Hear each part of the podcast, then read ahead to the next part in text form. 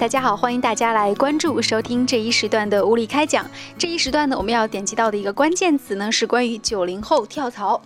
那在这个十一黄金周过去之后呢，很多地方呢都又一次迎来这个跳槽的高峰，而且呢，在很多这个数据显示啊，九零后呢是跳槽的一个主力军，而且根据智联招聘发布的一个这个秋季白领跳槽指数的研究报告，九零后的职场新人当中有跳槽想法的人数超过了一半。是甚至在百度知道上也会有人发问说：“现在的年轻人怎么会这么喜欢跳槽呢？”哎，美国的一项研究也证明，爱跳槽是世界年轻人的一个世界通病哦。尽管大萧条，美国的失业率是降到百分之六以下，但年轻人的失业率呢，却依然是不断的攀升。那现在的这个数字已经扩大到中年人的两倍。我们来看一下一位学生的一个真实例子。呃，有一个我所认识的这个。大学学这个计算机的年轻男孩子，在毕业之后呢，是进入一家这个一线城市不错的科技公司来就职。但是在工作的第四年的时候呢，他忽然之间就跳槽了，而给出的理由呢，竟然是说，他说并不是这个工作他有多么的不满意，也不是因为薪水少。他跳槽的根本原因是因为他自己忽然之间呢想做另外一件事情，就是装修房子。那话说呢，他是在二零一四年年底啊买了一套房子，那么他是花了半年的时间将房子呢按照自己的心意，然后淘宝来定制各种各样的这个家具啊，然后包括设计规划图啊等等，自己亲手来画。然后呢，就做出一个自己的这个房屋的设计。现在呢，他是住在自己的房子里，感觉非常的心满意足。那他说他的下一件工作可能会和这个房屋设计有关系。所以说，九零后的这个兴趣爱好点真的是不断的在发生一些变化。为什么他会有底气去做这样的事情呢？其实我们仔细分析啊，九零后爱跳槽，我想无非是出于这样的几个原因。呃，第一。其实九零后这一代年轻人是生活在一个相对来说不像七零后和八零后，包括六零后，他们是生活在一个物质相对来说匮乏的年代当中的。他们对于物质会比较有这种追求，但九零后不一样啊。一般来说呢，家里的这个温饱呢是能够满足的，所以呢，在这样的情况之下，他们从小到大就不会有这种为钱特别犯愁的时候，除非是想要赚大钱。在这样的情况之下呢，自我实现成为了更加重要的一个标准。那甚至有一些九零后的父母就直接，呃，会在媒体上公开发言说，我生的就这么一个孩子，因为九零后也是计划生育的这一代啊，我就这么一个孩子，那像我自己的经济条件也还允许，所以我给我的孩子。就是让他去啃老，或者说我给他去钱，让他去旅行，让他去学习，让他做自己想做的事情，有何不可呢？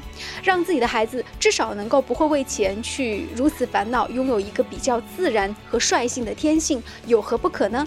在家长们这样的申论当中呢，其实九零后心里也是比较有底气的。那他会想说，如果说我做的不开心，大不了我回家好了。那家里呢，至少也是三餐有温饱，然后出入呢也还是有一个。还不错的生活可以比较自由自在，这是第一点，就是经济基础决定了他们的这个跳槽呢是比较不像之前那几代一样这么有压力，这么有负担。那我觉得第二点是跟九零后的这种生长背景和他们的思维这个模式有关系。我们来看一下，大概九零后出生的时候呢，这一代年轻人，那么他们的这个青春期是在哪些时候呢？是从两千年到开始，对不对？那么从两千年之后。我们可以想一想，这些九零后们，他们是听着谁的歌长大的？他们是受什么样的文化来影响的？很自然呢，他们会喜欢的一些标志性的偶像人物，就是比如说韩国的这种呃团体组合，还包括周杰伦等等。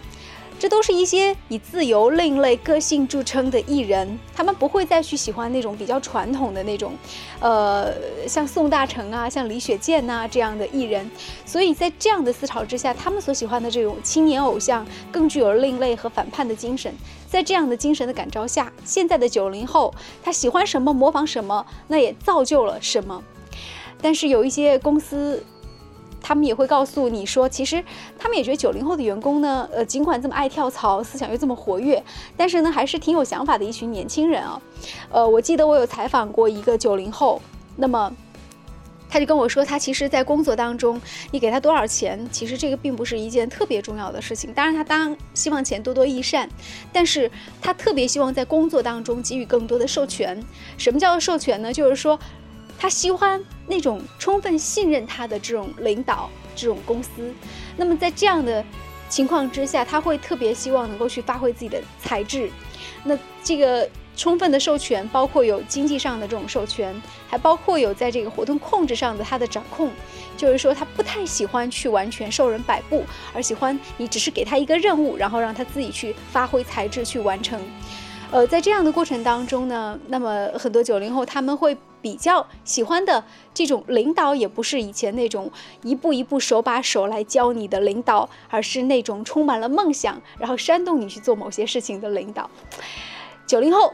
爱跳槽其实也没有什么关系，这本来就是一个挺多元变化的时代。那未来会怎么样？其实也不用去做太多的担心，因为我相信这个世界上其实推动所有进步的还是来自于创造力。时代总是会不断的向前发展的。就说到这里吧，拜拜。